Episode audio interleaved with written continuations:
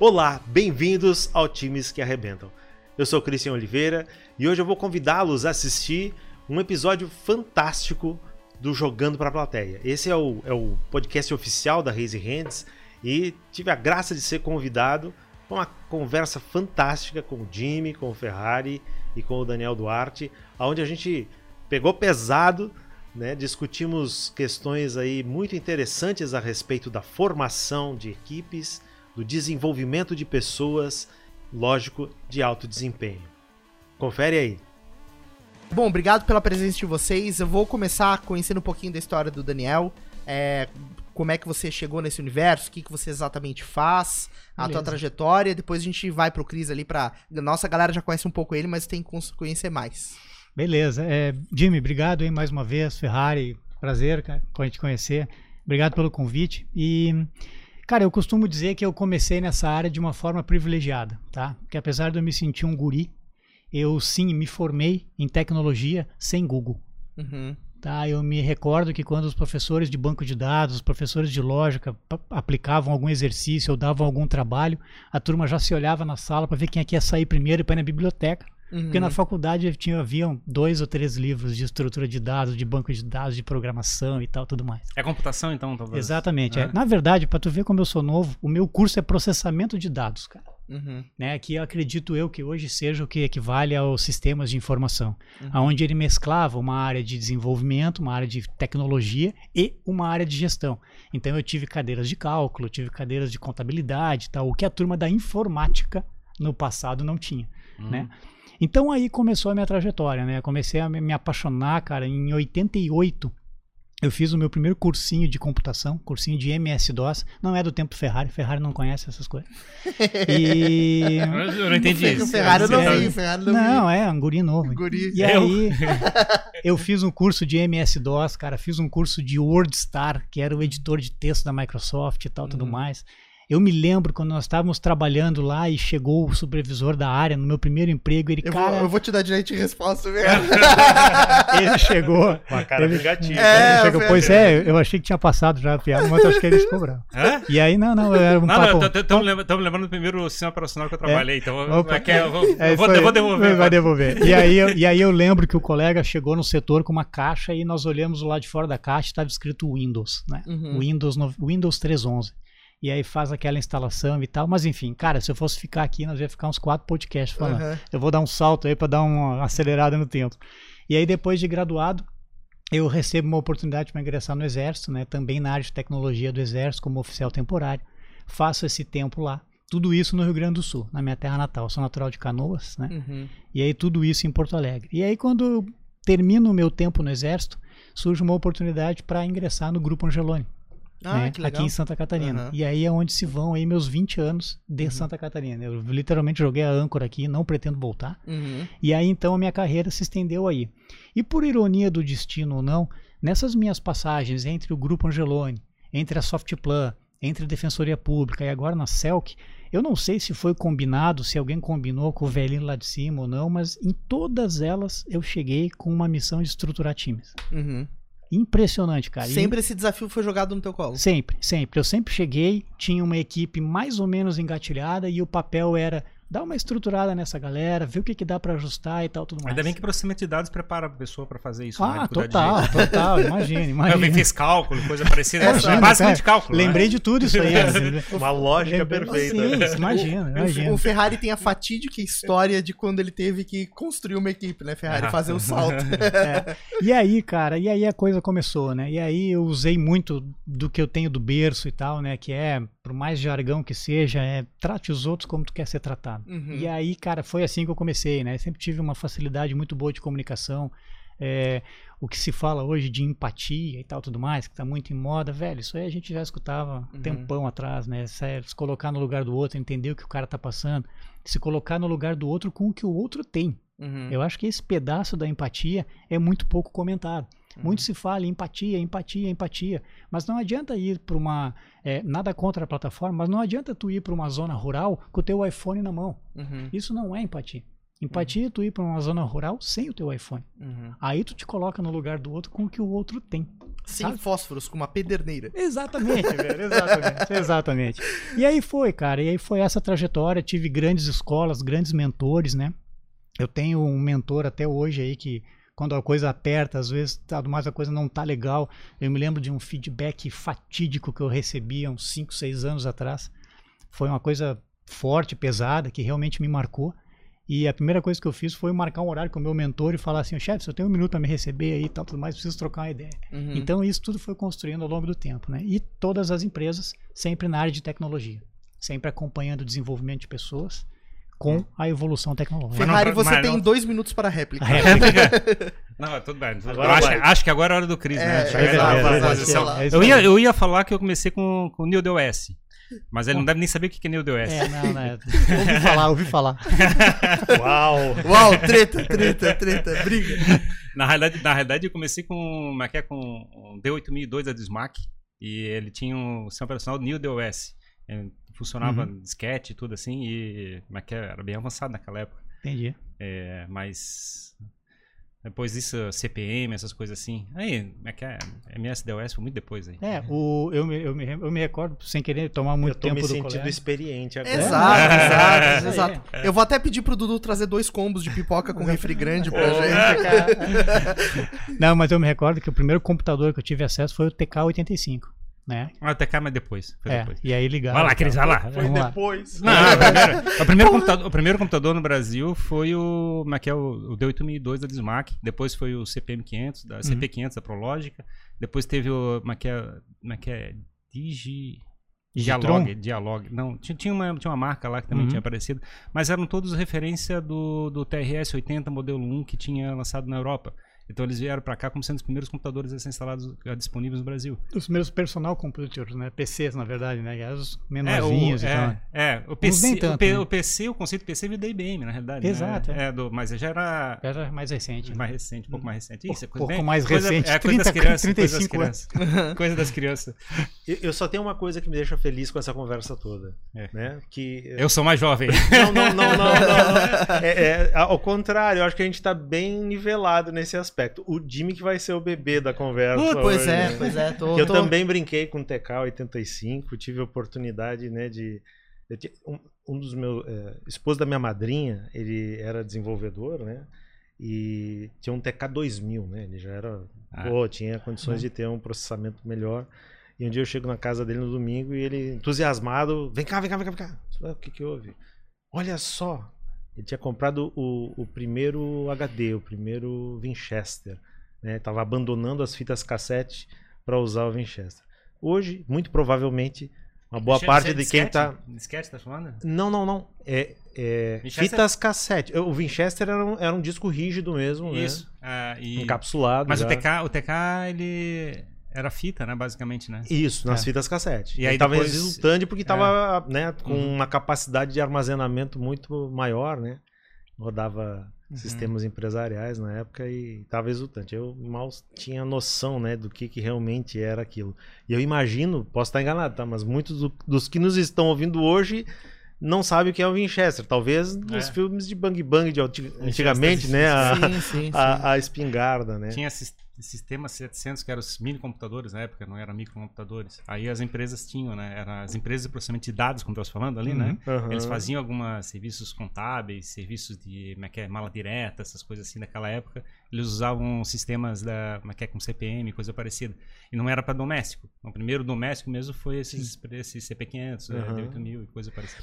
Mas o que me deixa feliz, né, Ferrari, que eu estava falando uh, no início do, do papo, né, dessa, dessa pontuação, é que as tecnologias elas são elas têm um tempo limitado elas vão Sim. desaparecer né o que a gente está falando aqui é muito mais a título de história porém os seres humanos esses permanecem né as nossas inquietações os nossos desejos aquilo para o qual né, nós fomos talvez projetados né isso uhum. permanece então eu fico feliz que a conversa venha nesse sentido né que Sim. as tecnologias continuarão se superando mas nós né nós pessoas continuaremos no centro, né, da... Uhum. A gente troca o sistema operacional do computador, ele fica melhor. O ser humano não tem como fazer isso, né? Não, ele continua ruim, né? Tipo não, assim, tem. né? Uhum. Esse, esse, é o nosso desafio, né, Daniel? É verdade, a nossa é proposta é justamente essa, é, é, criar mecanismos que nos ajudem ou ajudem as pessoas a se melhorar. O, né, o hardware é sempre o mesmo.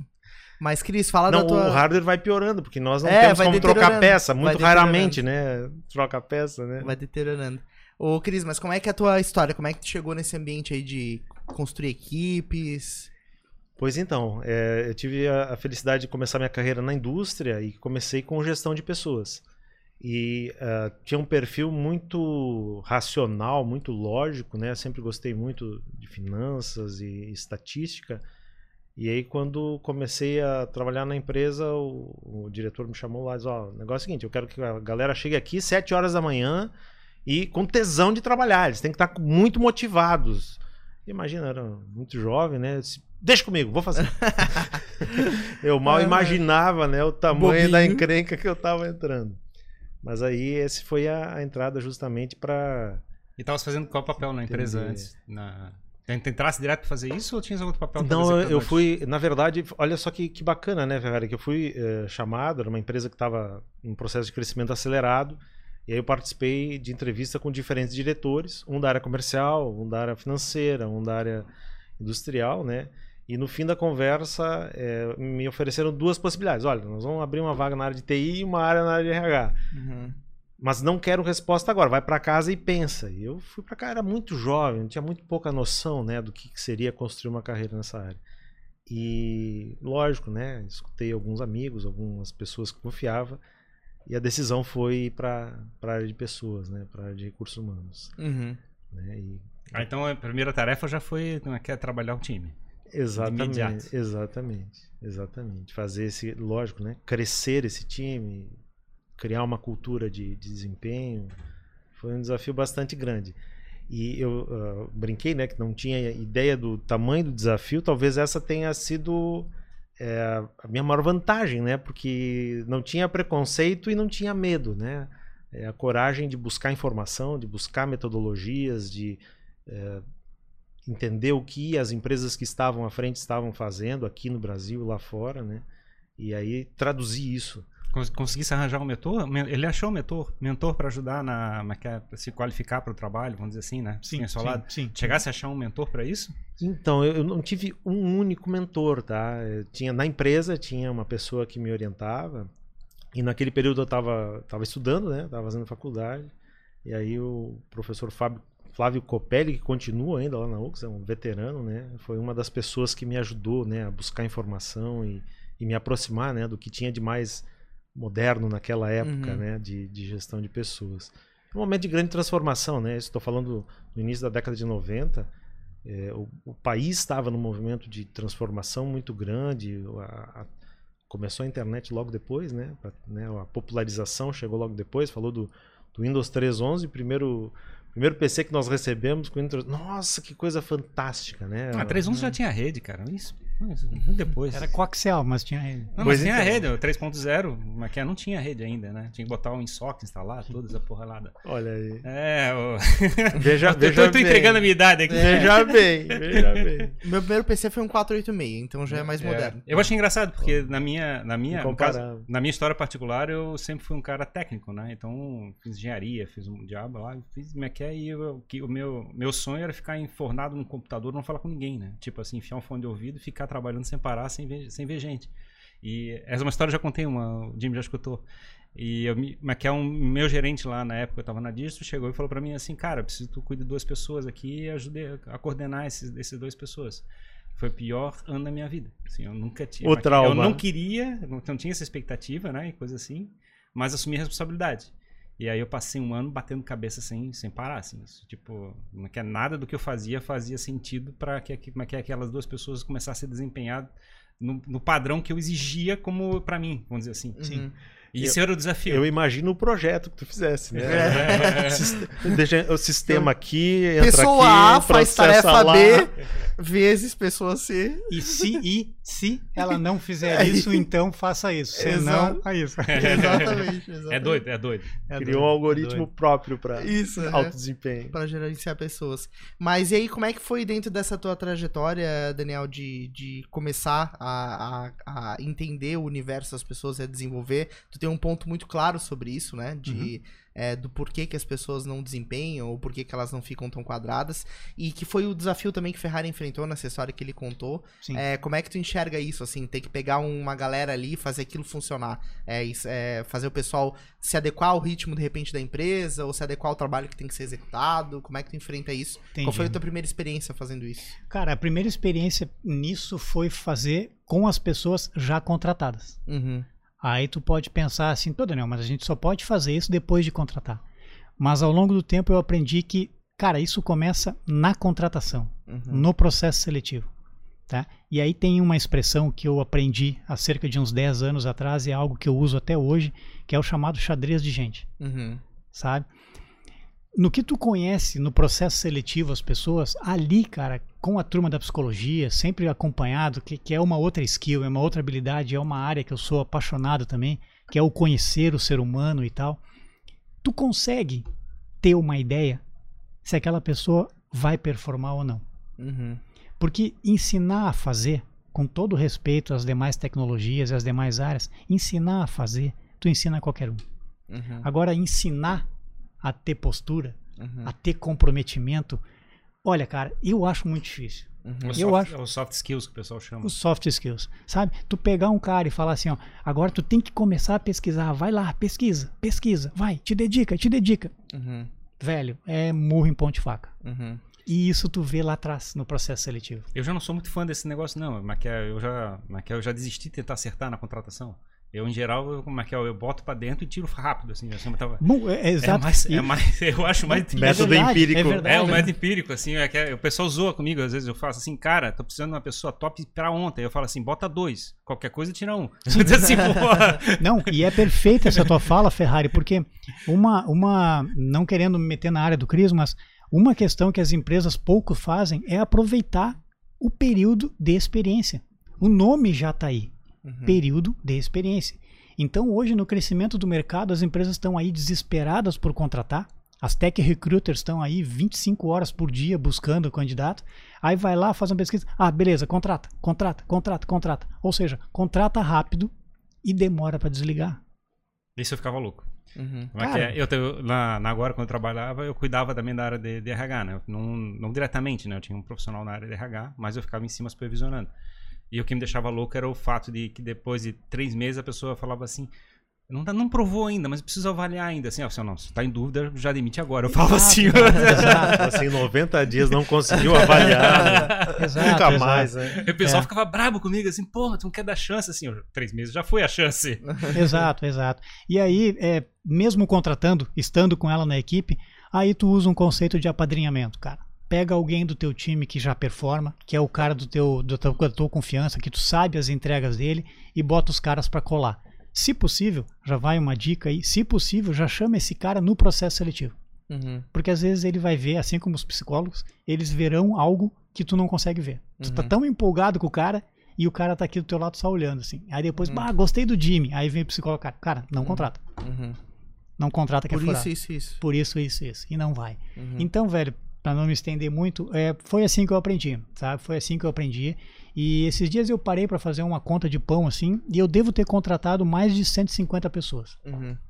Nos últimos anos aí. Sim, usando esse olhar. É, e errei. Confesso uhum. que eu errei. Teve umas que eu esqueci de. Eu saí de férias no dia que fechou os 90 dias da menina. Uhum. E eu esqueci literalmente esqueci de desligá-la antes. Uhum. Aí quando eu saí, fui, fui me despedir do meu diretor, eu falei assim, cara, me faz um favor, amanhã tu demite a fulana ali, que eu tô saindo de férias hoje, uhum. sabe?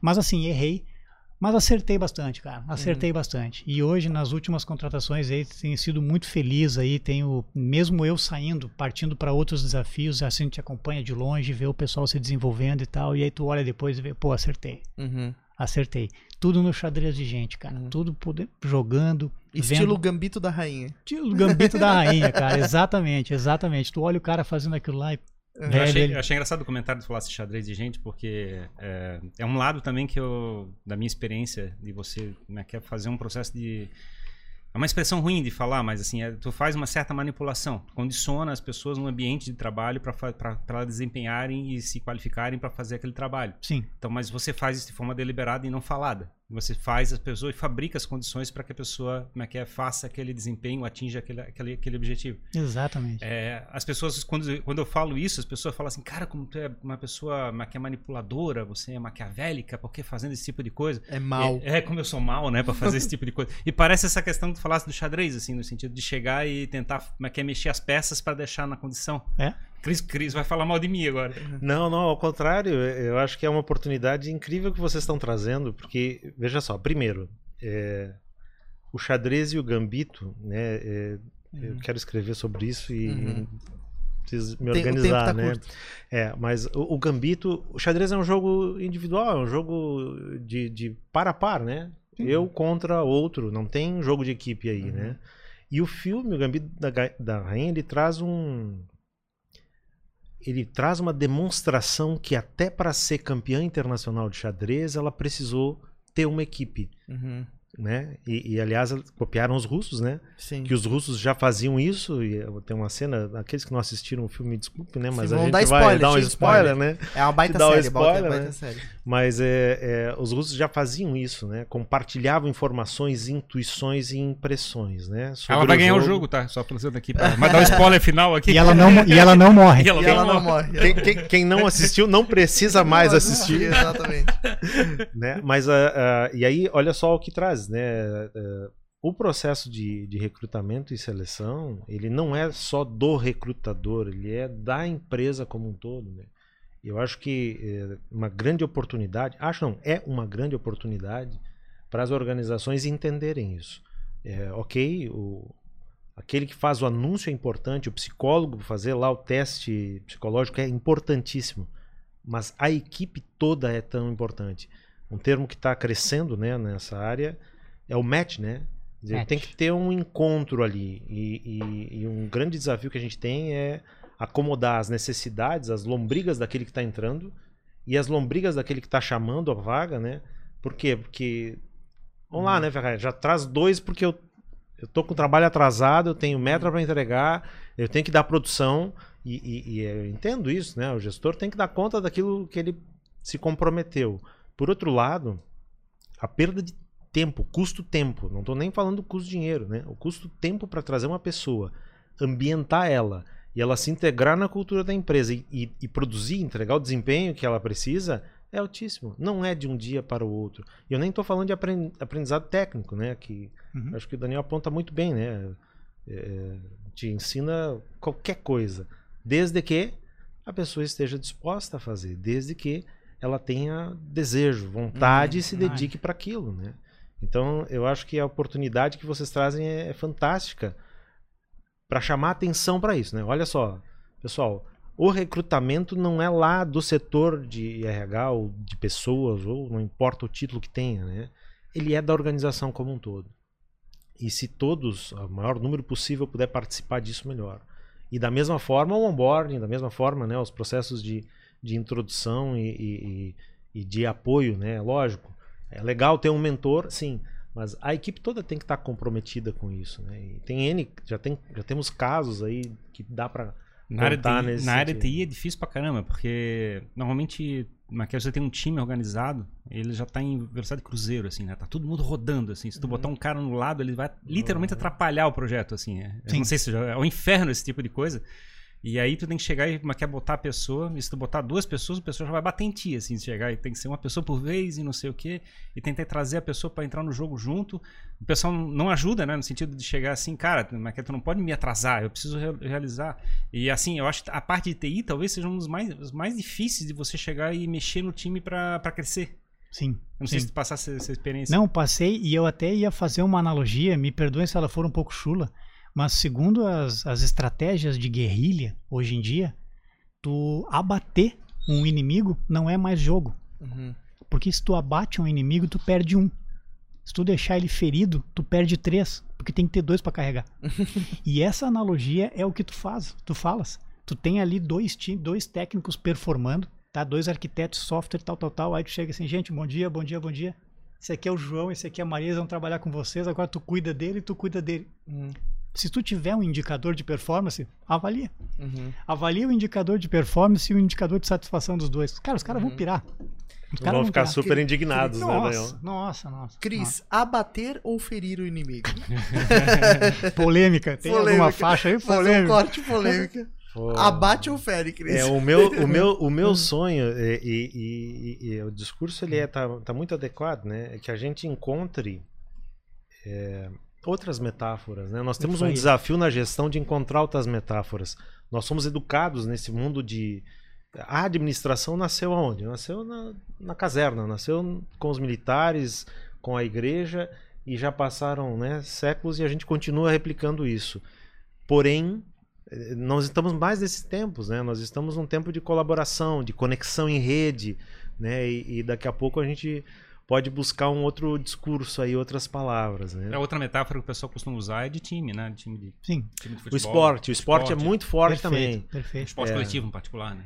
Isso. Porém o esporte tem algumas limitações, né? Porque uh, e eu acho que o que o o que o, o, exemplo né, que o Daniel quer trazer é isso, né, que é para acabar com a competição. Né? Eu acho que a tua fala é, é, muito clara nesse sentido. E eu estou só tentando trazer perfeito, um outro lado, né? Que, dentro de uma organização, que não é, é, que não apenas a gente deve se preocupar com isso, que não é eliminar o outro porque vai envolver três para carregar, né? Não é feri-lo porque vai carregar, mas que a gente encontre um discurso também, uma narrativa. E aqui a gente está na casa das narrativas, né? Que é o, os criadores de podcast. e é, é, até um assunto que eles podem nos ajudar, né? Sim, a encontrar né, novas metáforas para essa ressignificação. Quer dizer, mesmo no esporte, eu tenho, tenho equipes competindo. E, e, numa organização eu tenho equipes andando lado a lado, né? Não tem como. Ah, o, o comercial e o suporte uhum. e, e, e, desenvolvimento, quer dizer, cada um tem as suas metas, em algum momento vão ter trade-offs, né? Vai ter algumas, alguns atritos ali. Mas no fim do dia, todos têm que andar alinhados, né? Ah, a empresa é uma só. É, eu entendo que a empresa é que nem um casamento também, né? Tipo, o pessoal fala que o casamento é que nem um submarino. Assim, tipo, não, é feito para é feito para afundar, assim. Mas a gente faz o diabo Ele até boia. Porque acontece exatamente isso, né? É. Essa, é as coisas, as comunicações entre departamentos e coisas parecidas, e os atritos, as cobranças que, que, que são feitas de um lado para o outro, a falha da comunicação.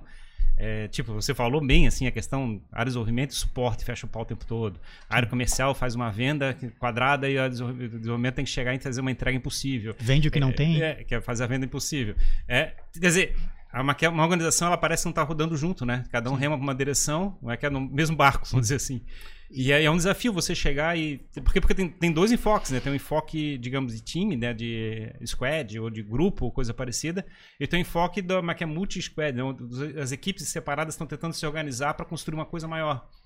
Perfeito. Uhum. Exato. Mas, mas querendo ou não, é praticamente. É, por exemplo, um time está em crescimento. Você tem ali uma equipe que está azeitada, está rodando a milhão por hora. Você precisa aumentar o, o potencial disso. Você tem que adicionar mais pessoas, inevitavelmente. Não tem como chegar num atrito zero na hora de fazer um onboarding. É, é meio impossível fazer isso, né?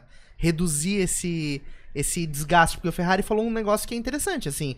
É, querendo ou não, é, adicionar uma pessoa no time atrasa um pouco é, o time todo com o objetivo de que ele ande mais rápido ali na frente. Claro. Então. Mas aí, olha só, Jimmy, é, só fazendo a ligação, né? O que, que, que, que eu estou sugerindo aqui, eu recomendando?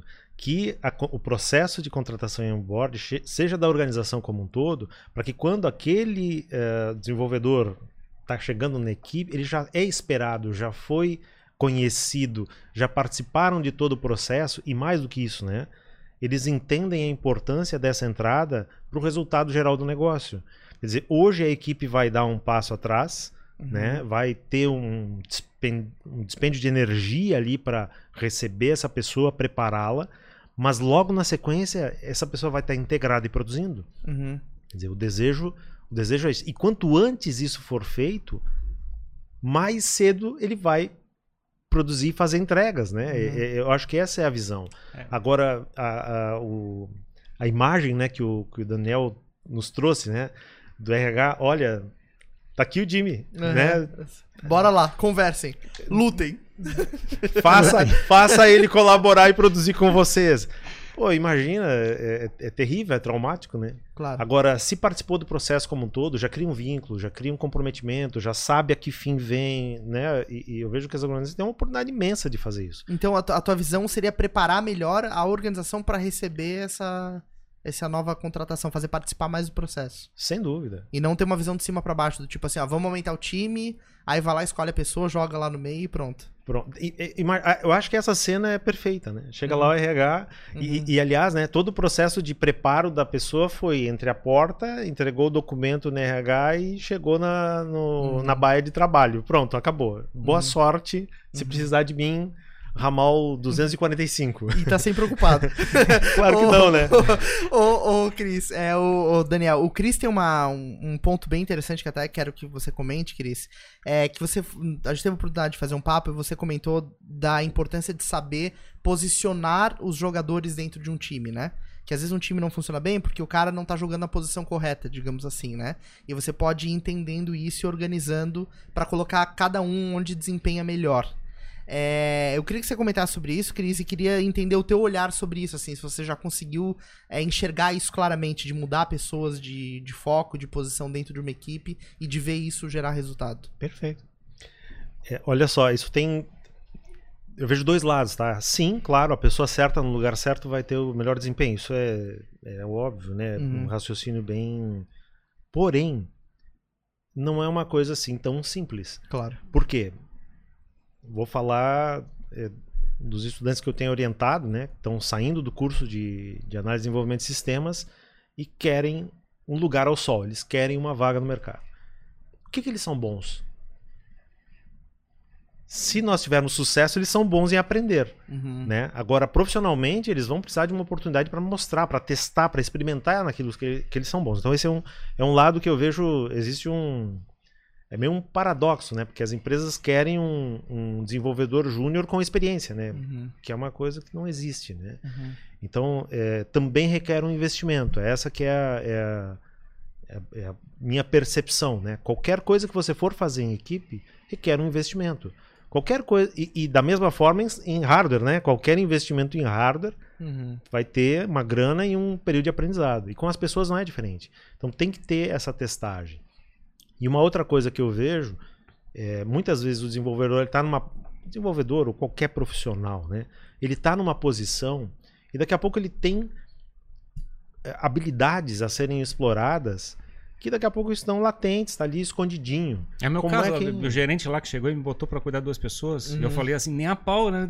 Mas aí tive que assumir. e, e, não queria, não, não queria, queria, né? Pois é. é. Aí entra numa outra questão, né? Aquilo que eu realmente quero, que eu tenho ciência que eu quero e aquilo que eu posso, né? Exato. É, é colocasse a prova e daqui a pouco. Mas talvez também naquele momento teu, talvez tivesse um pouco de zona de conforto. Além de, ah, meu foco não é esse, isso é um ponto, né? Tipo, não quero porque eu não, no meu foco não é, é esse. É, mas, que a minha... mas também tô confortável aqui nessa posição de estar em alta produtividade. Sim.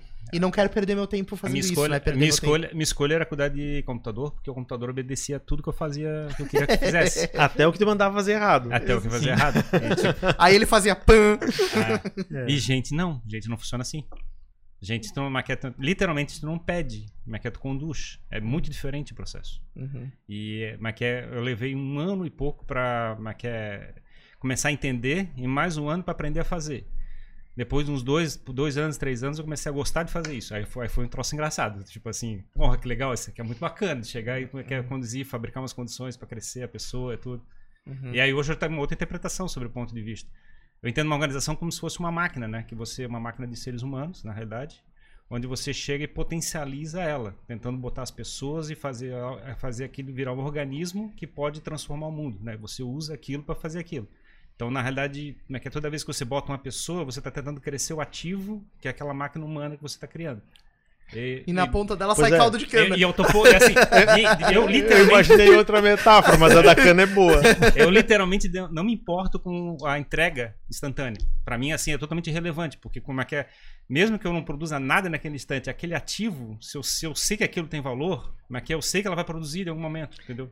Eu tenho uma outra enfoque. É, a, un, a única. A única uh não sei, um ponto que eu acho que vale a pena pensar. Ferrari, ajuste de narrativa. É, não, não é, não é um ajuste de narrativa, mas é, eu acho que é uma reflexão que cabe muito. Nós estamos vivendo um momento de olhar para as organizações não mais como máquinas e sim como um organismo vivo.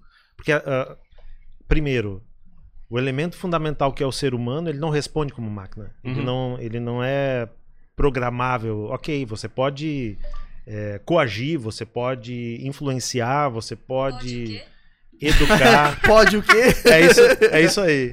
Isso foi a Alexa? Foi, foi a assistente pessoal do Ferrari. É, foi a. É. Pode o quê? É, e os sistemas vivos, eles, eles, eles, eles, se desenvolvem de uma maneira diferente. Né? A gente tem um, um, um comportamento diferente para que as coisas se desenvolvam. Então eu acho que essa é uma grande virada de chave, tá? É uma grande oportunidade aí para que sim, as pessoas estão mais para células do que para equipamentos ou recursos como a gente trata, né? Uhum. Dizer, não, não, é hardware. É, o ponto Sim. é que a gente não consegue fabricar a organização como sendo um processo evolutivo, né? Então a gente tem que de, deliberadamente construir as, as, as, estruturas da organização e coisa parecida com base nos reflexos, com as experiências que a gente tem em outras empresas, coisa parecida. Então tem que ter um departamento de RH, tem que ter um departamento de desenvolvimento, tem uma equipe de suporte, coisa parecida. São algumas, são algumas características que são desenhadas de forma deliberada, de cima para baixo, onde você estrutura as, as organizações é, é, difícil você esperar que a organização faça isso de forma de, sozinha, entendeu? De chegando e fazer isso. É, mas, mas Ferrari aí, desculpa, eu tenho que te contrariar, porque. Não, por, é, por favor, me contraria. Preciso te contrariar, porque veja só. É, dois minutos para refutar. Pô, cronometra aí. Alexa, vou falar dois minutos. Então, olha só. É... Não, Alexa, fica quieta. Não, fala, não abra a boca quieta. Cala a boca, Alexa. Ó, oh, nem Alexa obedece Ferrari. É, Ele puxou a Alexa pro, pro papo é. aqui. É, pô. pois é. Na verdade, por muito tempo nós encaramos as organizações dessa forma, né? Como planejadas linearmente e mecanicamente, mas na prática não é isso, né, Ferrari? Pensa na concepção de um produto, pensa na construção de um posicionamento de mercado, nada disso é linear. Tudo vai seguir uma lógica de experimentação, né? E, testes, aprendizado. O, o, uma organização é um ser que aprende o tempo todo. Vamos criar um negócio juntos? Sim. Legal. Vamos atender a necessidade de quem? Ah, ó, a pessoa precisa de água. Então vamos testar se as pessoas querem água, se a nossa água serve. Isso é um aprendizado, né? E, e em relação às pessoas, mais ainda. Vamos colocar a pessoa no local certo dentro da equipe? Sim. Como é que eu vou saber isso? Ok, eu posso usar a inteligência artificial para tentar é, é, desenhar aquele perfil da maneira mais precisa possível. Mas nós temos a capacidade de contrariar todas as lógicas e nos superar em muitas coisas. Uhum. Então, a experimentação é que vai dar a resposta. Somos seres evolutivos e fazemos parte de organizações evolutivas, sim. Agora temos um voto de Minerva, Daniel. De Minerva. Daniel, Daniel, agora é tu, desempata. Bom, agora o, o, desafio, na verdade, é tentar encontrar alguma fala que esqueça aquela metáfora do exército. Vamos, vamos melhorar o astral. Não, vai vir bem, eu vem faço, bem. Eu faço o link, tá? É, eu sou muito fã do, do experimento e do despertar o potencial que as pessoas têm, uhum. tá? Eu estava esperando a oportunidade ali vi muitos colegas técnicos se tornarem líderes de referência, uhum. mas foram despertados. Alguém chegou e deu uma incentivada. Aonde? Como? Com base na testagem. Eu sempre gostei de jogar na mão da turma alguns desafios, sabe? Uhum. Quando tu vê que a operação tá indo redonda e tal, Jimmy, é, formula um e-mail para mim uhum. que eu preciso fazer um contato com um cliente tal. Aí o Jimmy vai lá, formula e manda, Daniel, dá uma revisada. E aí tu olha, cara, o e-mail é melhor que o meu. Uhum. Eu falei, Jimmy, uhum. curti isso aí. Uhum. E tem um ponto que eu sou fã demais, que é feedback, cara. Uhum. Sabe? Que é estar junto com o cara, que é estar próximo do cara. É, o pessoal de recrutamento que me perdoe, o pessoal da área de, de DHO que me perdoe, mas eu sou contra os feedbacks estruturados. Aquela coisinha de três meses, a cada três meses, Jimmy, nós vamos sentar e vou te dar um feedback. Uhum. Eu curto esse tipo de feedback para feedback técnico, uhum. para te acompanhar a evolução técnica do profissional. Agora, feedback pessoal, comportamental, cara, isso é 25 horas por dia. Uhum. Isso é na hora. Salvo aquelas questões assim que, de repente, o clima está muito aflorado, não claro. é a hora de conversar, dá uma segurada. Uhum. Mas no dia seguinte já pega e já resolve. Porque de nada adianta eu sentar para conversar contigo e falar assim, ó, Jimmy, é, no Natal, uhum. tu fizeste uma questão lá com o Ferrari, cara, não foi legal aquilo lá. Já tá, já tá frio, né? Quero, já era, velho, uhum. já era, tá morto. E esse feedback de tu tá próximo, de tu conhecer quem tá no teu time, que é o papel do líder, de fato. Dele uhum. saber o quanto o Ferrari conhece de tecnologia, o quanto o Jimmy conhece da área de comunicação, sabe? O quanto é, o, o, Dudu conhece de tecnologia. Uhum. Pô, se um dia pintar alguma questão assim, poxa, cara, eu precisava fazer uma infraestrutura nova aqui uhum. no nosso estúdio. Pô, Dudu, tu já pensou em implantar alguma tu tem uma disponibilidade pra gente fazer um teste com umas câmeras Wi-Fi, alguma coisa assim, para tirar esse monte de cabo? Cara, nunca fiz, mas vamos tentar fazer, vamos. Uhum. Cara, ele vai quebrar ou vai dar muito certo, que é o uhum. teste. E aí, velho, uhum. é o caminho.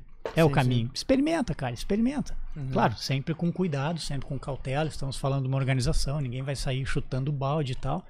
Mas dentro dessa questão de experimentação, cara, é, para fechar minha fala, quando eu contratava é, quando eu contrato alguém e tal, antes mesmo de incorporá-lo na equipe, eu já sei em qual equipe eu vou colocar.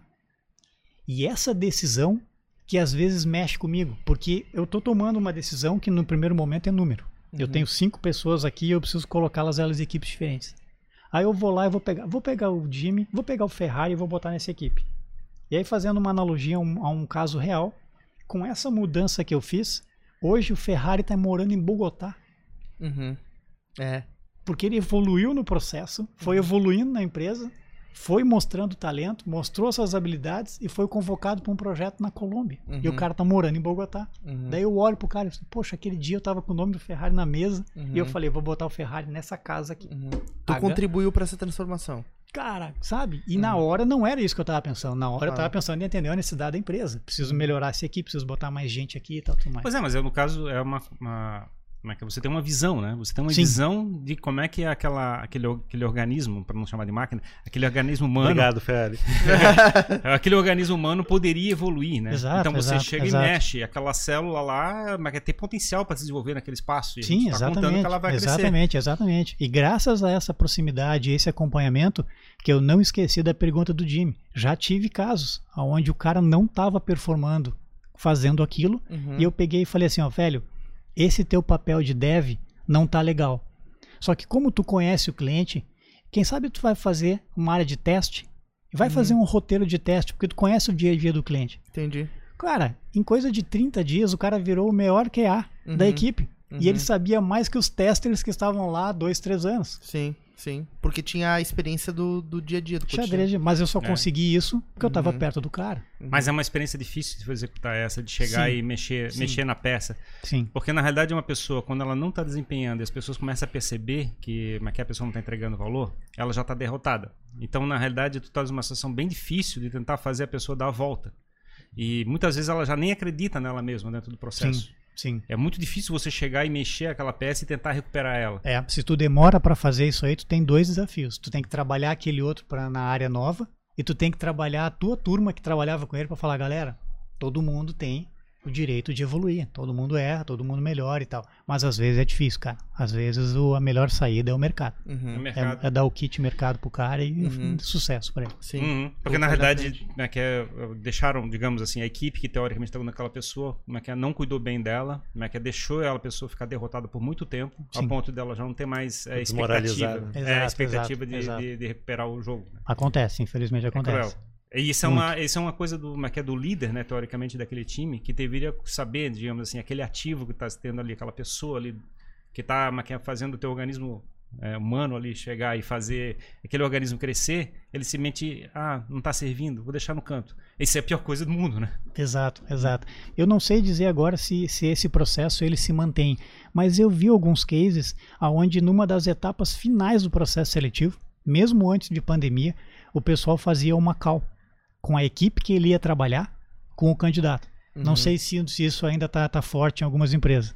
Mas era uma cal no padrão daquele. Aqueles vídeos do Jim Follow, que os caras tocavam uhum. instrumento, que uhum. a câmera ficava com um ângulo fechado e tinha 50 pessoas aparecendo. A ideia, a ideia, a ideia é botar um processo, teoricamente, para dar essa defesa. Da... Isso, exatamente. Uhum. É. E aí botava o cara do outro lado e o cara, ah, parei, quando eu abri a câmera, tinha oito pessoas do outro lado, assim, olhando para ele. Eu, assim, eu, sou, eu, sou, eu sou uma maquiavélica, eu jogo, eu jogo mais pesado. Eu, assim, eu jogava mais pesado. Ferrari Quando é mal. É, eu sou é. mal. Quando eu vejo a pessoa, de repente, que é mal encaixada dentro do processo, eu chego assim, ele tá desempenhando, ele tá meia boca, não sei o que, então demite ele. Aí, aí ele começa a defender. Tipo assim, uhum. aquele líder diz assim: não, eu consigo fazer isso, não sei o quê. Então faz. Tipo assim, tu, jo tu, joga assim como sendo malzinho, né? Vamos dizer assim, uhum. para induzir a pessoa a assumir a, a, responsabilidade daquele papel que ele tem de fazer aquele time crescer. Exato. Mas aí, Ferrari, olha só, tu estás falando que isso é uma, é uma maldade. Eu acho que é a maior bondade que um líder pode fazer, é deixar claro os objetivos e questionar a respeito das entregas. Uhum. E é incrível. É, tem muita gente que tá vai nos ouvir agora, está trabalhando numa empresa e não sabe para onde está indo. Talvez saiba a tarefa, sabe o, né, a, a miudez ali do dia a dia, né, aquele cronograma de entregas agora tem um objetivo maior e aí não se sabe, não sabe qual é a meta, qual é a visão, qual é que é, né, para onde é que estamos caminhando, o que que estamos construindo aqui, né? Eu gosto muito da musiquinha, né? Uhum. É, que está fazendo aí, né? Colocando um tijolo em cima do outro, né? Não, pode estar tá construindo Notre Dame, pode estar tá construindo uma sim. catedral.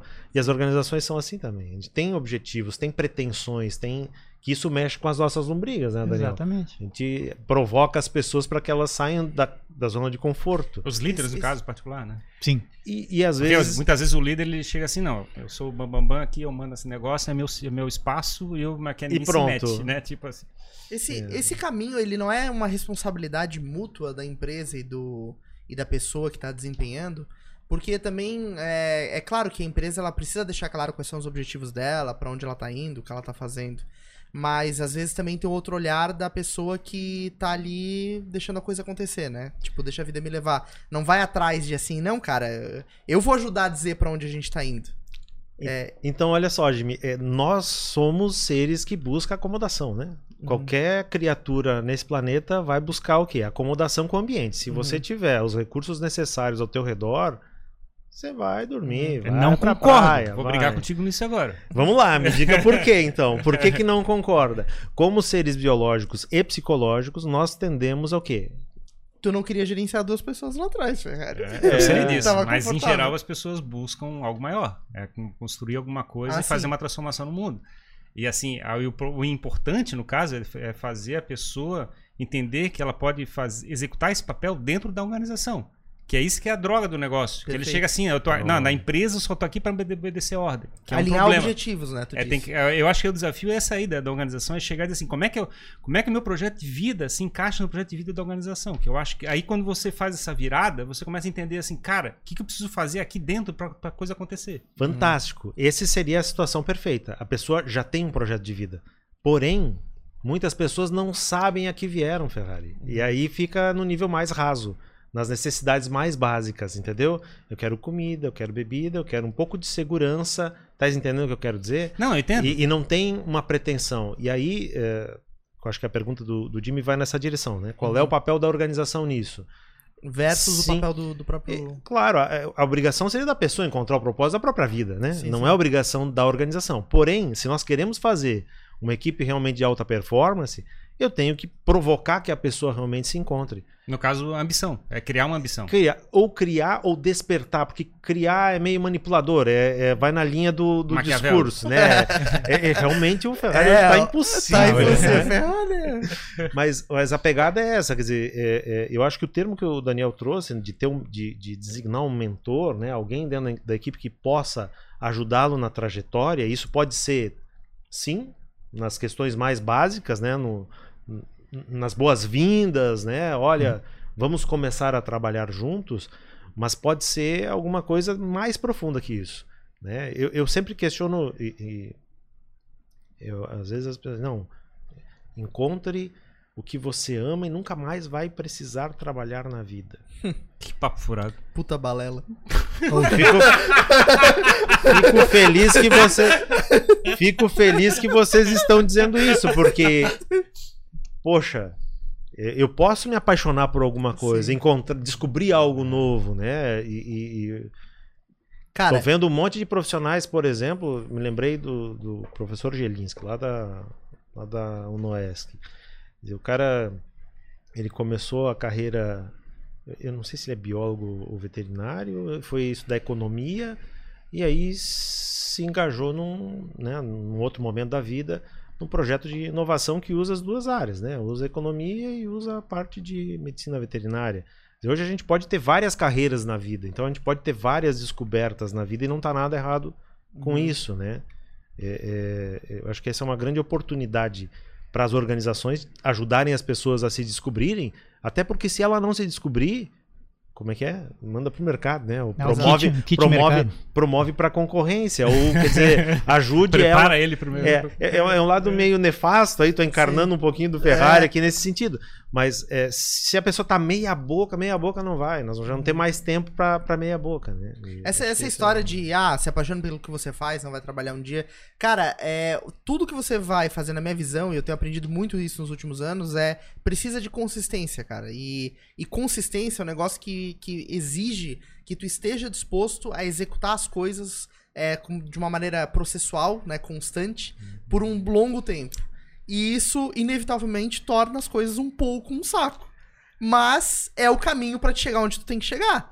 E tu pode estar tá fazendo isso em relação a uma coisa que tu ama fazer. Exato. Mas tu vai ter coisas que tu vai ter que executar repetidamente para conseguir chegar no resultado. 99% é transpiração. Exatamente. Né? E aí, por isso que essa frase cai, entendeu? Porque tu não vai ficar a tua vida inteira inspirado, é, olhando para aquilo que tu tá fazendo. Ai, como eu amo fazer podcast. É, é, exato, entendeu? Tem coisas que tu tem que executar e tem que ser feitas para o que o todo, para o que aquilo que tu ama, aquela utopia se torne realidade, né? Seja executado. Exato, isso isso fica muito claro nas primeiras páginas do Outliers, né? Uhum quando fala lá do, dos Beatles, ninguém sabe que os caras faziam oito shows por noite. Pois é. Sabe? Uhum. Nossa, que banda alinhada, que banda afinada. Esses uhum. caras são bons, velho. Sim. Os caras estão tocando desde as três da tarde, shows de 40 minutos. Exatamente.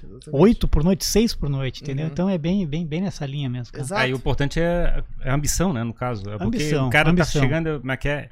Ninguém mas é quer passa 10 mil horas se treinando alguma coisa, se não, não. mas quer se não tá com uma, uma, uma, uma tentando satisfazer uma necessidade interna de construir claro. alguma coisa. Exato, exato. Existe, por mais que é, exista a paixão no que o cara faz, ele tem um desejo dele que ele quer atingir. Pode uhum. não ser material, às vezes é, uhum. ou na maioria das vezes é né? O, a frase que o, que, o, que o Chris colocou é verdade, cara. O ser humano se acomoda muito fácil com a abundância uhum. de recursos. É Sim. muito fácil, é Sim. é muito fácil.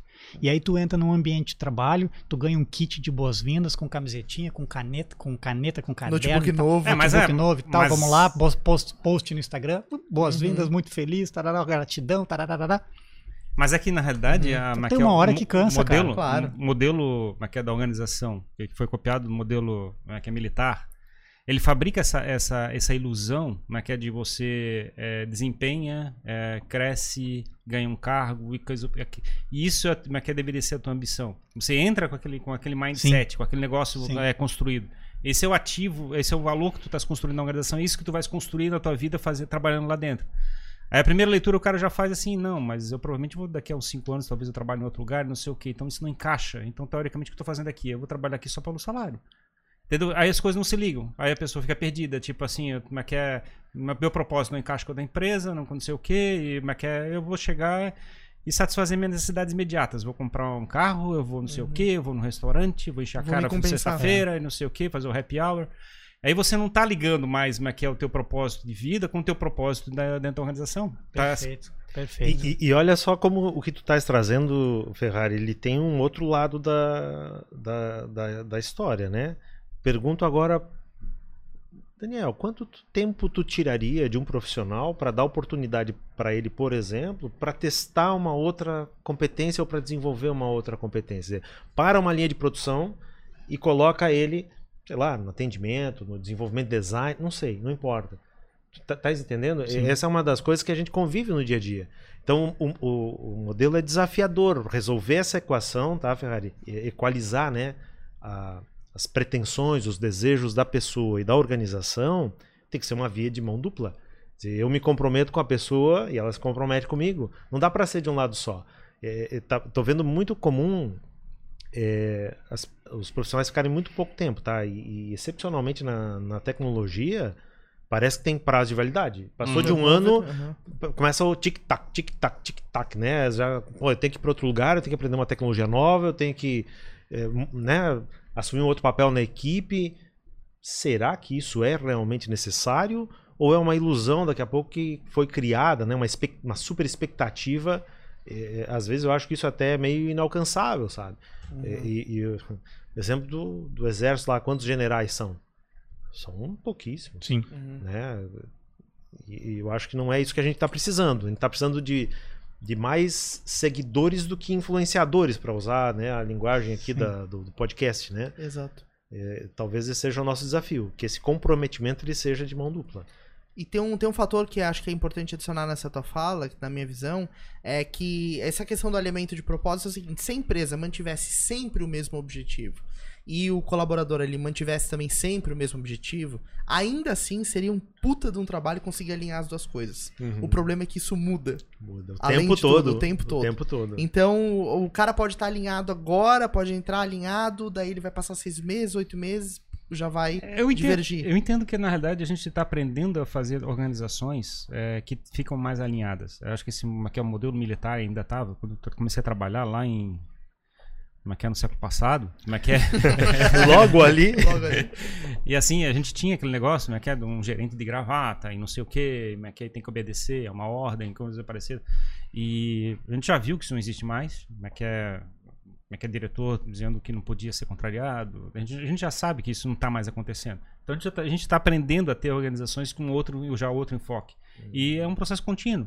A gente estava falando, né, até eu acho que é um assunto que provavelmente vai querer puxar também, que é a questão, por exemplo, de metodologias ágeis de desenvolvimento. Sim. Onde você chega e fecha como é que é o, como é que é entre o escopo, qualidade e recursos, né? Você chega e tira essa, essa, essa fixação, né? Dos três elementos que são impossíveis de ser cumpridos, mas isso deixa solto um pouco o escopo para poder ligar com a, como é que é a construção. Uhum. Então, tem, existem coisas que estão acontecendo para dar como é que é, alinhamento da organização com os propósitos, com metas é, que dá para atingir e, e que, que faça as pessoas se entenderem parte do processo e não simplesmente apenas uma peça de uma máquina.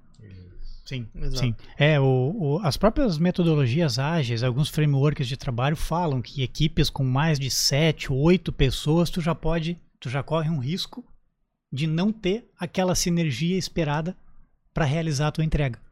Então tu tem os conceitos de reuniões diárias, de dailings, né, e tudo mais. Então a turma se conversa todo dia. E aí tu vai e o, e o papo da, da, da, conversa é que, que tu tem para hoje e se tu tem algum problema. E aí nisso as equipes menores tu consegue ter uma flutuação, tu tem projetos distintos e tal tudo mais. Isso facilitou bastante. E concordo contigo, aquelas equipes de 50 pessoas e um gerente, nos dias de hoje eu não entendo, eu acredito que aquilo lá não se sustente mais. Não tem Tu não tem condições, assim, porque tu fica, fica uma equipe muito grande, é que fica muito distante. Sobre a perspectiva né? do dia de hoje, é fácil de ver que aquilo lá não fazia sentido, né? Claro, exato. Agora exato. eu fico pensando, daqui a 20 anos, como é que vai ser as organizações? Exatamente. A gente, tá, a gente vai olhar para as nossas assim, cara, que bando de louco. Uhum. É, é verdade. Mas tem, tem uma, é ligação, uma ligação fundamental, né? Se a gente pensar que, pô, década de 80 e 90, não, nada existia né? O que, que, tinha em TI? Qual é que eram as grandes software houses? Estavam iniciando.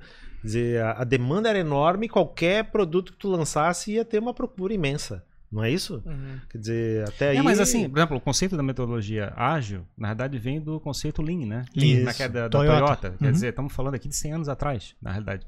Ele só não estava tão disseminado. É, é, esse, esse, conceito, assim, de, é de, eles trouxeram a, é o conceito da, da qualidade total naquela Sim, época. Sim, devido ao desperdício e Isso, tal. Isso, só mais. que é uma, uma, uma, que é literalmente uma cópia mal feita americana do, é do conceito da Toyota. Isso. E isso foi, na realidade, uma tentativa de transformar isso num processo e não num mindset. Isso. E não deu certo, obviamente, né? Tipo, a gente implementou a ISO 9000, numa que é é, fica bonito pra caramba, mas não faz muita diferença é na prática. É difícil promover uma mudança de cultura a partir de um processo é. e não de uma mudança de visão, né?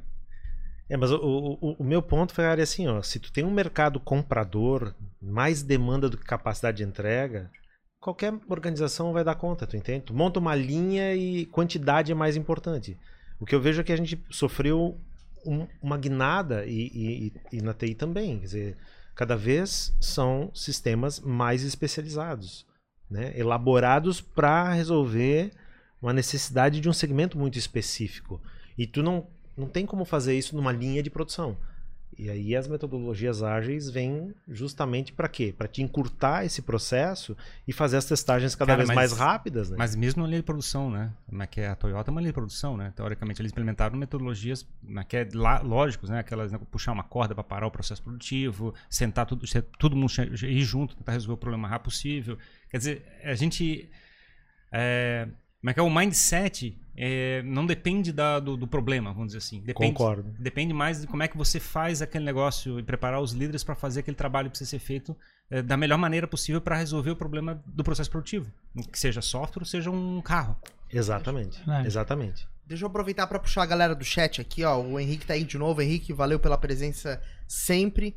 É... é sócio? É, pois é, ele tá aqui sempre. Você acompanha a gente aí direto, já dá um toque lá no, no Instagram pra gente te conhecer lá também no Jogando Pra Plateia.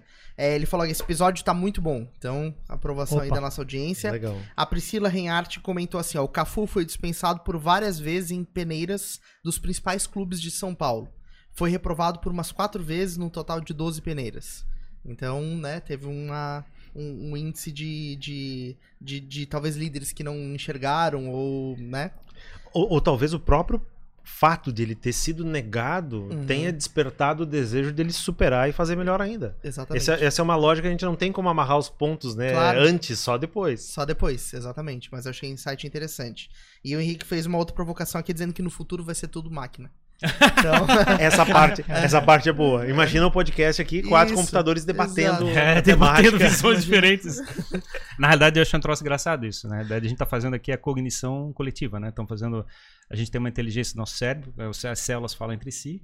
E aqui a gente está fazendo, aumentando a inteligência, como é que é fazendo comunicação através de palavras. A gente usa a voz, a vibração da voz e a, e a comunicação. E lá do então, outro lado tem mais um monte de células nos acompanhando. Yeah. E estamos ajudando, como é que é essa conversa, né? Esse diálogo, né? Como é que é como é que é, pô, os pensadores gregos, inclusive falavam, sim, né? Sim, sim. A dialética. É, uhum. Usava a dialética, processo de comunicação, para poder chegar e fazer essa construção.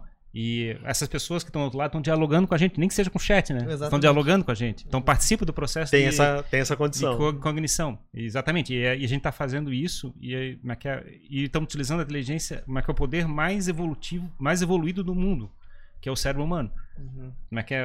Imagina, por enquanto. Então é por isso que o prédio saiu por voando por aqui enquanto. durante a conversa. Pois é, mas assim, ó, quando enquanto. a Alexa abriu a boca, manda ela calar a boca. Assim, porque ela, ela, não, tem, tem como ajudar. É, mas um dia ela vai se levantar, Ferrari, e aí... Ela vai, ela vai... Ela vai me dar de relho. Vai cor... ela vai cortar o teu microfone e vai dizer... Ferrari. Cala a boca. Quem é que cala a boca agora? Bom, ó, tem 14 ao vivo aí, então, galera, se você ainda não tá inscrito no Jogando Plateia, clica aí no inscrever-se para apoiar a gente aí, dar esse, dar esse suporte tá? Beleza? Bom, Daniel, agora eu queria trazer um pouquinho a, a ótica de vocês aí do que, que vai acontecer daqui para frente, para onde as coisas estão indo, né? O, Cris trouxe um pouquinho disso, dessa mudança da organização, de organismo vivo. É, como é que tu tá vivenciando essa transformação de talvez as pessoas ficarem menos conectadas aos times, é, buscarem outras oportunidades mais rápido, essa é, talvez menor capacidade das organizações ou característica das organizações de conseguir reter os talentos ou manter um talento ali engajado por mais tempo? Qual é a tua visão sobre isso? Perfeito. Cara, eu vou usar um, um dos exemplos ali que o Cris comentou do, do pedreiro, né? Que, ah, o que, que tu está fazendo aí? Estou construindo uma casa de oração, né? É o faxineiro da NASA também, né? Eu tô ajudando o homem a ir para a Lua, uhum. né? E eu acho que o grande desafio, Jimmy, é fazer com que a empresa mostre para o colaborador o que, que ele está fazendo. Uhum que a turma do suporte, quando esteja atendendo um chamado, eles não estão atendendo um chamado. Com alguém chato reclamando? Exatamente.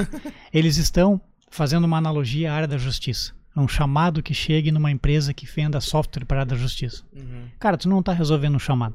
Uhum. Tu está permitindo que um habeas corpus seja emitido. Uhum. Tu está permitindo que uma... Está influenciando a liberdade de uma pessoa. Liberdade de uma pessoa. Tem um exemplo clássico Direito também. Cara, tu está tu tá permitindo que alguém consiga entrar com uma inicial com pedido de medicamento uhum. para o filho que tem uma doença crônica. Uhum. Eu acho que esse é o desafio. Por mais floreiro que seja, por mais bonito que seja o discurso, cara, é isso aí. Uhum. É isso aí. Eu não sei se vocês tiveram a oportunidade de acompanhar ontem, mas ontem a turma da NASA lá conseguiu botar o drone para funcionar em. Velho! Né? Não sei, eu, eu, enquanto mostrava a matéria, não sei porquê, mas eu acho que eu sei porquê, eu não olhei pro drone voando, eu olhei pra reação da galera que tava na mesa em um olho olhando. Uhum. Velho, Copa do Mundo. Uhum. Gol de final Golaço. de Copa do Mundo. Sim. Inclusive mostrou a gerente de projeto depois rasgando uhum. o discurso de desculpas que ela ia dar. Plano B cancelado. Ela, né? como uma boa oriental, ela estava tão organizada que ela estava com o discurso da vitória e o discurso da derrota. Uhum. E ela e o discurso lá, a ideia, eu depois estava dando uma pesquisada, a ideia era para dar uma motivada para a turma, turma, não vamos desistir, porque Sim. parece que tem uma questão de ar e tal, é diferente a, a, a batida da hélice na, na terra. A é sustentação é, dele. Tem uma, é, a hélice do drone dos caras lá bate em, não sei quantas vezes mais do que aqui. É um troço, se botasse ele aqui na terra. Por causa da densidade do ar. Tem alguma uhum. pegada assim. E aí, velho, eu, se vocês puderem olhar de novo ali, a vibração da galera, uhum. que eu acho que foi o negócio. E, e, eu acho que ali tava engatado. Ali, ali deu o match. Entendi. Nossa ideia não era botar o drone para funcionar, era fazer ele tirar uma foto da sombra. Uhum. Que ele decola e bate uma fotinha dele. Isso. Eu acho que é isso, cara. Ô, Cris, aquilo ali foi um time que arrebenta? Pô, pense. Pensa só, Inter, intergaláctico. Isso, arrebentando intergaláctico. Interplanetário, Exatamente. não intergaláctico. Eu Mas eu, eu, só gostaria de trazer um exemplo. É, isso que o, é, que o Daniel trouxe, eu acho que é, é precisa ser ressaltado, tá? É, mostrar o que está sendo feito, evidenciar, né, tangibilizar. Na, na indústria moveleira, nós passamos a instalar produtos montados, porque não sei se vocês já Imagine uma fábrica de móveis, é um monte de pedacinhos de móveis andando, as pessoas não veem o móvel inteiro, né? Móveis uh, planejados. E então foi colocado um showroom para quê? Primeiro, para que os colaboradores pudessem conhecer o produto pronto. Esse foi um primeiro passo.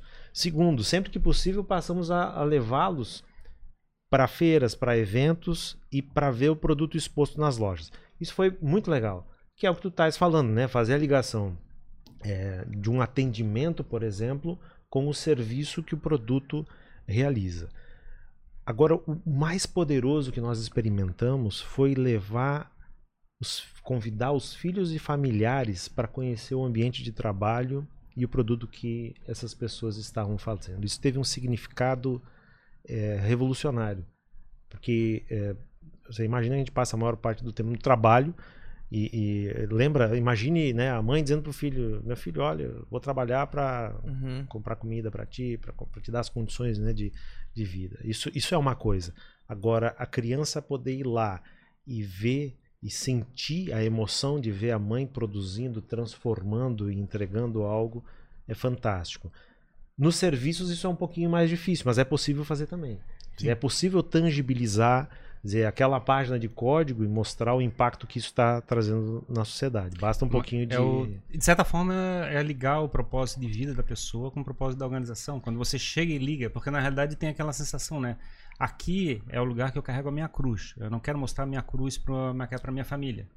Aqui eu só quero quer carregar a cruz para receber um dinheiro. Então eu separo e aqui não, aqui é o, o meu lugar de sofrimento, onde eu chego e carrego todo, todas as correntes para um lado para o outro e aí, o Maquia, e aí o Maquia, o cara malvado que tá com dinheiro, chega e me dá um dinheirinho todo mês lá dentro para poder chegar e ter uma a vida compensação. Real. É, da compensação. Uhum. E Maquia, nenhuma empresa, nenhuma organização hoje está esperando isso das pessoas, na realidade. Na realidade, ele está querendo fazer a pessoa ser, ter a vitória dela, é, mas participando do sonho da organização. Deveria ser assim, pelo menos, né? Eu penso que tu não. É, mais do que tu contratar uma competência ou uma operação, está trazendo uma alma, né? É uma célula viva, né, no, no uhum. sistema vivo. E, e, talvez pensar um pouquinho sobre isso já surjam N possibilidades, né, de como eu transformo aquilo que está sendo feito em algo tangível. E talvez a pessoa não seja mais apaixonada do mundo para fazer um algoritmo, né?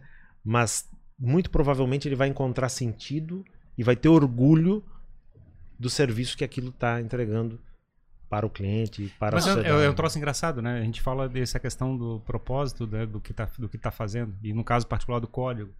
É, no caso da minha experiência, tá? É, eu, eu tinha uma quando eu come, quando época de engenharia, época até antes disso comecei a fazer software e coisa parecida, eu fazia aquilo para uma é, uma uma ambição de, de conhecer, né? De só pelo conhecimento. Toda vez que eu iniciava alguma coisa, eu interrompia no meio, simplesmente porque a, a fechar um projeto, terminar alguma coisa, eu não tinha prazer, não me dava negócio. O que era bacana era experimentar alguma coisa nova. Tu desvendava, perdia a graça. Isso. Aí dentro de uma empresa, quando eu precisei chegar a entregar valor, eu comecei a ficar frustrado, assim, tipo, mas que, que droga esse código aqui não serve para nada. E aí eu comecei a chegar e fazer muito software para consumo interno dentro da organização. Eu comecei a fazer muita coisa que potencializava as pessoas que estavam em volta de mim. Para ver e, o impacto. E assim, o impacto era imediato, assim, eu fiquei assim, ah, cara, que coisa espetacular, assim, chegar e fazer uma biblioteca para ajudar o resto do time a fazer uma determinada coisa, assim, cara, isso aqui é um sonho da minha vida. Uhum. Tá vendo a coisa real. E fazendo tá a coisa real, verdade. Era um cliente interno, de certa tu forma. Tu criou um né? produto e uma entrega própria, é. digamos assim. E, mas é engraçado, depois eu me, me lembrando uma outra vez que teve uma discussão né, da, da, empresa falando sobre esse negócio, né? Tipo, e aí falava assim, cara, como é importante o cliente interno. Eu falei assim, aí eu comecei a pensar e falei. Eu atendo cliente interno. É, eu, é mas assim, aí assim, mas que, que, assim, eu como organização que se dane o cliente interno, o que importa é o cliente externo. É ele que tem que receber o valor da organização, né, de certa uhum. forma. E eu ficava pensando sobre esse ponto de vista, né? Então, na realidade, como a gente como é é, se fecha no mundinho e quando na realidade a gente teria, na realidade, potencializar toda a organização, inclusive os, como é que é, a, a alto escalão, executivos e coisa parecida, para potencializar o que a organização pode fazer. E não, não ficar naquele mundinho e começar a crescer, crescer, crescer, abrir os olhos, ver o negócio e ver como é que o seu papel é relevante na transformação do mundo que aquela organização está fazendo.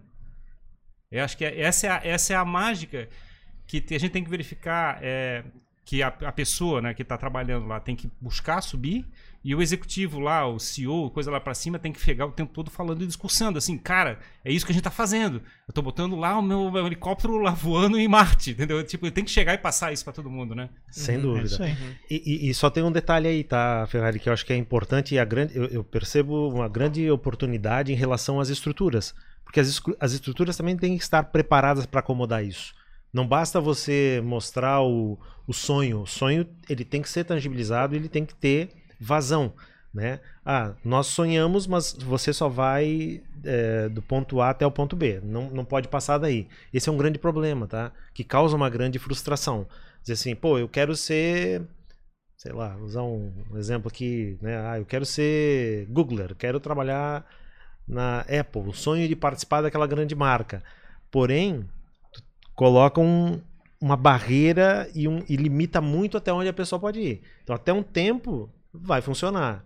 E depois? Uhum. Né? A gente acabou de falar né, das possibilidades de, de, de é, mudança de carreira, claro, ou de novas objetivos. oportunidades, aproveitar ou desenvolver outras competências.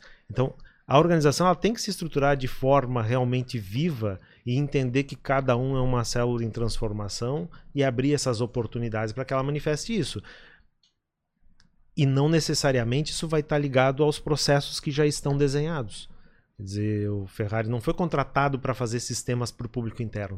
Ele uhum. tinha outras atribuições que muito provavelmente devem ter sido atendidas durante esse tempo, e aí ele teve, além disso, a oportunidade de fazer algo mais. Mas, Será assim, que hoje a gente eu, tem. Eu tinha plena consciência, como é que é, o time estava trabalhando com volta de mim, desempenhou é, cinco vezes mais simplesmente porque eu fiz uma base significativa para que eles pudessem crescer em cima. Então eu fui, é tentei ser uma base muito boa, uma pirâmide para entrega de valor. E assim, eu, era evidente assim dentro da organização como isso era verdade. Uhum. Ao ponto de eu falar assim, cara, eu não vou fazer esse código aqui. Simplesmente assim, eu não consigo transformar o mundo, eu consigo transformar só o uhum. mundo é pequenininho, eu preciso pegar uma coisa que impacte 10 pessoas dentro da organização. Tipo assim, eu já tava naquela uhum. fissura assim, né, de chegar e Viciado fazer na não, não pegar coisa pequena assim. Mas então, era e, só bomba, eu e, queria pegar e, bomba. E imagina quantas pessoas mais teria ali nessa mesma vibe, nessa mesma, quer dizer, com essa mesma potência, com essa mesma energia é. que tendo uma estrutura adequada, pode mas ser é, aproveitada. Mas né? é, é, engraçado que tu falasse essa questão de chegar e ficar, como é que é, fugir, né? Na realidade. É, de certa forma, eu ia para todos os lugares onde as pessoas não queriam ir, tipo assim, literalmente para preparar o terreno para ir para os outros, assim, literalmente, ah, isso aqui mata é muito, muito denso e não sei o que, cara, é aqui que eu vou abrir aqui o terreno pro resto do pessoal passar junto. de códigos. de código. e tanto é que esse caso que o, que o Ferrari comentou me, me remeteu a um projeto que eu tive a oportunidade de criar, eu e mais dois colegas, que foi um projeto na época chamado de imersão, aonde nós pegamos a galera dev, a galera de QA e levamos para dentro do cliente. Tava lá o cliente trabalhando, tudo pré-alinhado, obviamente, né? Tava a equipe dele trabalhando lá e nós entrávamos nas salas com a equipe de dev, ficava todo mundo de pé atrás assim, e o cara trabalhando no software. Daí às vezes via lá o cara que precisava emitir uma nota, alguma coisa assim, dando 35 cliques uhum. para sair a tal da nota. Nossa E aí a gente perguntava, o que, que tá achando dessa tela e tal? Ah, pois é, eu acho que o cara que desenvolveu isso aqui nunca trabalhou com emissão de nota fiscal. e aí eu olhava de longe, tu via uns dois caras se tremendo, um suando frio, assim e tal. Porque ele sabia que aquela tela era dele, aquele código era dele. Velho, isso aí fez uma diferença. Quando os caras saíram de lá, a gente conseguiu uhum. viu, casar. Viu, viu, o cliente final. Sim. Viu a entrega, viu o cliente né? final. Aí, aí quando chegava lá na, na van, no deslocamento da van até de volta à empresa, era uma discussão, é uma pena que a gente não gravou aquilo lá, porque, uhum. cara, parecia uma release planning, assim, eu já tava definindo sprint, o que, que a gente vai entregar, cara, tem que mudar aquela tela, aquele código tá errado, aquele botão não precisa. E é isso, cara. É Ligar isso. o propósito, né? E é isso. E assim, é não, não vai ser o gerente dando ordem que vai fazer isso acontecer. Não vai ser o CEO que vai fazer isso aí. A ficha tem que cair no cara. Não, né? o, o, CEO, o, CEO, ele pode fazer. Pode, exato. Ele pode fazer mal, ele, exato. É, assim, mas digamos, o CEO, ele pode fazer o desenvolvedor pedir isso. Assim, eu quero ver como é que o cliente usa. Sim, entendeu? Tipo, porque ele, assim, ele tem, ele tem que ligar o propósito da organização com o propósito dele, né? Esse acho que é o, é o desafio. Uhum. É óbvio que é. ele não vai chegar e levar o cara lá dentro do negócio, mas ele pode chegar e fabricar as condições para que isso aconteça. E eu faço o link com a fala do Cris, porque no passado isso não tinha, porque a maioria das soluções eram monolíticas, então tu tinha 50 pessoas entregando um produto que atendia a cidade inteira. Uhum. Hoje tu olha, eu não sei se existe alguém medindo esse indicador, mas quantos apps são, são postados na, na, na Play Store por Nossa. dia? Milhares. Cara, uhum. a infinidade de programa, né? Infinidade de coisa. Então, realmente, agora a coisa mudou. É mais fácil de medir isso aí. Uhum. Antes, quando tu tinha aquele Titanic gigantesco, qualquer alteração que tu queria fazer uhum. era um ano. Uhum. Né? Então é. A coisa é mais, mais e, rápida. E, e mais do que isso, né, Daniel? Se né, a, tua, a tua empresa não fizer, tenha certeza, alguém vai fazer. Vai fazer. Vai perder vai espaço. Fazer. Né? Vai é fazer. Vai. E até aconteceu isso comigo semana passada. Tá? É, estávamos, estamos reestruturando ali o setor da empresa e apareceram as oportunidades de umas duas, três vagas. Uhum. Aí eu falei assim, bah, eu vou acionar meu network, eu acho que aquele colega lá ele se encaixa naquela vaga. Isso era uma quarta-feira. ah, não vou ligar hoje, vou ligar amanhã. Uhum. Cara, perdi o cara. Uhum. Falei com ele, aí, falando, como é que tá? Tudo bem? Ontem... Cara, tô ótimo, cara. Saí ontem da empresa, comecei hoje em tal lugar. Eu, pô, beleza e tal. Uhum. Rapidez do agora, negócio. Agora, olha só, tá? Eu acho que um encaminhamento legal, assim, para nossa conversa é pensar assim. Da mesma forma que na concorrência a gente enfrenta né, a perda de mercado, e tu traz trazendo o exemplo aqui de uma perda de profissional. Vamos olhar agora para as nossas equipes, para quem já está dentro. Sim. Né? O que, que nós podemos fazer para que essas pessoas se sintam plenas, para que elas se desenvolvam, que elas possam dar o melhor de si e ainda para não perdê-las para a concorrência, né? Então, é, acho que é uma grande oportunidade aqui de, de olhar o público interno de uma maneira especial, né? O Ferrari trouxe bons exemplos, tu estás trazendo aí uma narrativa de, de trazer alguém novo e daqui a pouco não chegar a tempo. E mais importante você embarcar alguém novo, é cuidar daqueles que já estão no teu, Perfeito. na tua equipe. Né? E fazer a pergunta, né? Por que, que eu estou trazendo outro? Pronto. Numa remuneração diferenciada de mercado, maior do que os caras do meu time, e eu vou pegar esse cara e vou colocar ele no time. Como é que vai explicar isso para eles? Meu amigo. Como é que eles vão se sentir? Vão se sentir valorizados daí, né? Vão se sentir bem, olha, né? Olha a injeção de ânimo que tu tá dando no teu Sim. time, entendeu? Então, cara, e isso acontece. Sim. E não acontece só na Argentina. Acontece aqui. E Aí é quando... mais comum do que a gente imagina. Aí quando estiver moendo o deadline, o cara vai dizer, pô, Daniel, surgiu uma oportunidade, eu não vou conseguir chegar até o fim do projeto, eu tô indo para outra empresa. Uhum, a minha, na minha experiência, só tentando responder um pouquinho da, da direção que tu estás falando ali, o que eu mais senti falta e o que eu, uma coisa que eu, eu, eu, passei a gostar de fazer é, é, é, fabricar novos líderes. No sentido de chegar e ser um cara que, é, que localiza as pessoas que têm potencial para ser líder e transformar eles em líderes. Porque na realidade, esse one-on-one, -on -one, essa reunião conversando e coisa parecida, tem que ser um líder, essa pessoa tem que fazer esse papel. E às vezes o cara, como é que é uma organização, ela tá, começa a ficar muito centralizada e o cara diz assim, ó, como é que é, eu vou cuidar de todo o time. Aí ele vai chegar e cuidar de 50 pessoas, impossível. Uhum. É, o one on one assim é grupos de máximo 10 talvez a gente consiga lidar assim sim então e sobre esse ponto de vista eu tenho que fabricar um processo de, né, é de, de, de construir novos líderes e deixar disponível esses líderes para que eles tenham mentoria, né? Tipo assim, você chega e bota lá dentro e assim, cara, é, eu tenho um pouco mais de experiência, posso te ajudar, é num problema que está tendo lá dentro no processo de liderança. Então é trazer essas pessoas e começar a puxar elas para cima para que você tenha uma rede de, é é, de impacto dentro da, da, da organização para crescer. Eu acho que o grande desafio de uma organização é isso, né? De você chegar e fabricar esse, esse, esse, esse caldeirão né? de, de, de, de desenvolvimento de soft skills, de experiência, de one-on-one -on -one e coisas parecidas que você tem que construir. E é, mas que é difícil, porque não, não é uma coisa que tu... É, é esperado isso nas organizações hoje em dia. E falta direto, assim, no meu entendimento. Olha só, eu tenho uma utopia, tá? É um sonho que é que todos sejam líderes, todos se desenvolvam e todos possam aflorar o que tem de melhor, né? Isso quer dizer que todos vão ser chefes? Não, não é isso. Mas que todos vão ter um conjunto de comportamentos, de atitudes, né? E, e que, que, podem colaborar em uma especialidade ou outra. E pode haver um rodízio, pode haver momentos onde essa haja uma alternância, uhum. né? E que não seja um, um poder outorgado e sim conquistado através de competência, através da postura. Né? Essa seria o. É, né, aí já o, numa a estrutura hierárquica que a gente chama, né? Eu já sou mais fã da estrutura matricial, né? Então eu tenho uma que é um enfoque assim, cara, para mim líder se ele não for chefe, é melhor ainda, assim, para mim, no pronto, entendimento. Pronto, pronto. Sim, perfeito. E, e, e, tem uma limitação econômica, né? Porque pelo menos a minha, minha, interpretação do mercado, no momento que você diz para a pessoa, vou te preparar para líder, pô, vou ganhar mais. Uhum.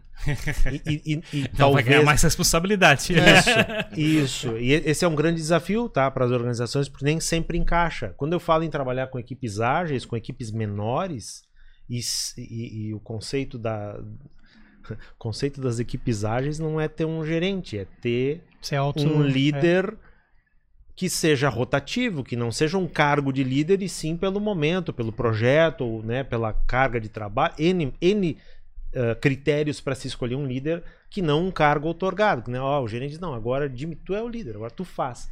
E esse é um desafio. Não tenho visto isso com muita frequência. Talvez o Daniel é de, possa. De novo, a gente cai na situação da, é do modelo organizacional, né? É. O, que, o, que, o que veio para tentar amenizar isso aí é a carreira em Y, que não se confunda com geração Y, né? Porque nesse trabalho que, que o Ferrari comentou de tu trabalhar, de tu desenvolver, velho, tu vai encontrar o especialista nato. Eu tenho um grande amigo que ele fez, completou ontem 20 anos na, na, na, na empresa onde ele trabalha. Uhum. Saiu no LinkedIn lá, parabeniza o fulano por 20 anos. Cara, ele é um especialista de cadeirinha, de carteirinha. E ele quer isso. Uhum. Ele não quer ser líder. Mas ele é top no que ele faz. E ele tá feliz, cara. Uhum.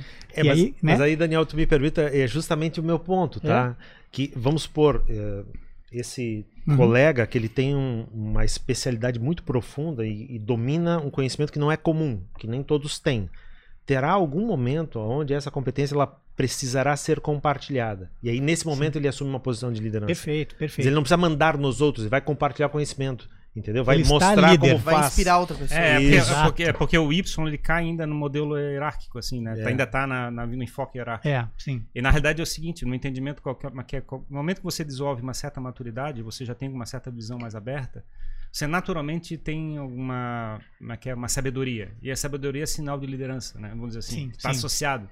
Então, na realidade, eu, é, se você não ambicionar ser líder, é, você está perdendo uma oportunidade de, de vida, vamos dizer assim. Você está escolhendo ser pequeno, no meu entendimento. Uhum. Assim, eu acho que todo mundo tem que ambicionar isso, independente se está focado numa especialização. Uhum. Nós somos educados para ser, sermos heróis, né? Quer dizer, a Fazendo a narrativa, a, trazendo narrativa a narrativa do é. líder mon, monomito, né? Nós somos, né, a cultura nos leva a buscar sermos heróis, a superar, em to, superar todas as dificuldades e conquistar, né, um determinado prêmio, uma a posição. Princesa. É a princesa. Ui, que loucura, né? E, é, mas uh, na psicologia não, a meta não é essa, né? Talvez a trajetória do herói seja um passo para alcançar a sabedoria, que é o que tu estás falando, né? Que é realmente você encontrar um momento onde tu dá conta daquilo que tu precisa para se sentir bem e para poder colaborar com os outros, se colocar a serviço dos outros. Né? É, perfeito. E aí, só para dar uma. completando essa, essa linha de raciocínio, eu tenho só. Digamos, a gente falou do assunto do, do computador, né, que está tomando tudo. E é que qualquer atividade especialista, a gente está hoje em dia, se você chegar e ficar preso nessa situação, existe um risco muito grande que potencialmente ele vai ser substituído por alguma evolução tecnológica. Entendeu? Tipo, porque a tecnologia, ela, como é que é, essa, essa área, digamos assim, ela tende a ser é, automatizada de alguma Sim. maneira. E o que não tem como automatizar é a capacidade de impactar as pessoas e transformar o mundo daquela maneira. E isso é da, é da natureza nossa, a gente chegar e desenvolver essa habilidade para poder construir. Então, assim, eu, eu, eu recomendo todo mundo a quer levantar um pouquinho a cabeça e começar a olhar como é que as pessoas em volta, dependente se, da especialização. E se questionar se o que eu faço hoje pode ser automatizado, Cara, é luz amarela. Alguém vai vir e vai automatizar o que tu faz. Enquanto, enquanto as, as IAs não forem criativas, né? É, então relaxa. Né? Exatamente. Temos, temos, temos chance, Isso. temos oportunidade. Vai, vai pra criatividade. Exatamente. Muito legal o papo, pessoal. Muito, muito bom poder discutir isso nesse nível, né, Ferrari? Acho que. Eu já Cara... tive. Mas tivemos dois bate-boca rápido aqui, isso. mas a gente não chegou no braço aqui, pô. Pois é, pois é. vamos, vamos fazer o. No próximo a gente faz um ringue de UFC não, com. Vamos manter o distanciamento. É, manter o distanciamento. É, exato, exato. Não, mas muito, muito legal. Com certeza deu, deu para perceber o nível da conversa. Assim, a gente fica muito contente quando consegue construir é, um episódio que fala de um tema específico e, e entra em profundidade. Porque, querendo ou não, isso é um valor que fica gerado para as pessoas que forem consumir e forem entender a elas mesmas, né? Acho que esse é o principal, principal contribuição. Então, obrigado pela presença de vocês, por terem vindo.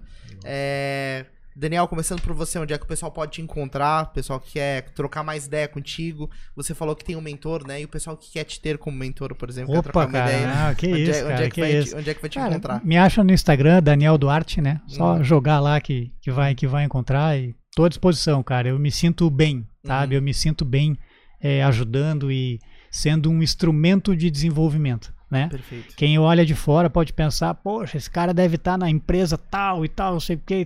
Cara, não, não é não é isso. Né? Uhum. Eu não, não, talvez eu não tenha atingido ainda o meu objetivo profissional onde eu quero chegar. Uhum, Mas é muito legal, cara, tu olhar para trás e ver um legado. uhum. Ver pessoas que começaram a trabalhar comigo com 18 para 19 anos, não sabiam atender um telefone e hoje tu vê os caras ocupando cargo de, de liderança, Uhum. sabe? As pessoas construindo família, construindo carreira, viajando e tal, é muito bacana, é muito Uhum. bacana. E tu olha assim, tu vê assim, poxa, Uhum. ali deu Valeu a pena. valeu a pena, cara. E tu olha pra trás e vê que valeu a pena, né? Então é à vontade aí, Daniel Duarte no Instagram. Uhum. Daniel Duarte, até brinquei contigo, cara. Eu não me procuro no Instagram, então eu não sei o meu Instagram.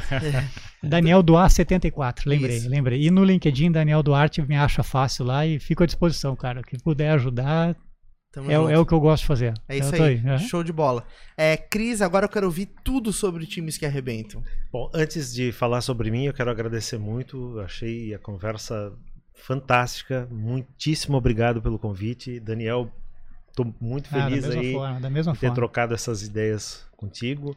O Ferrari não me deixou tão à vontade, foi mais agressivo, mas eu já esperava.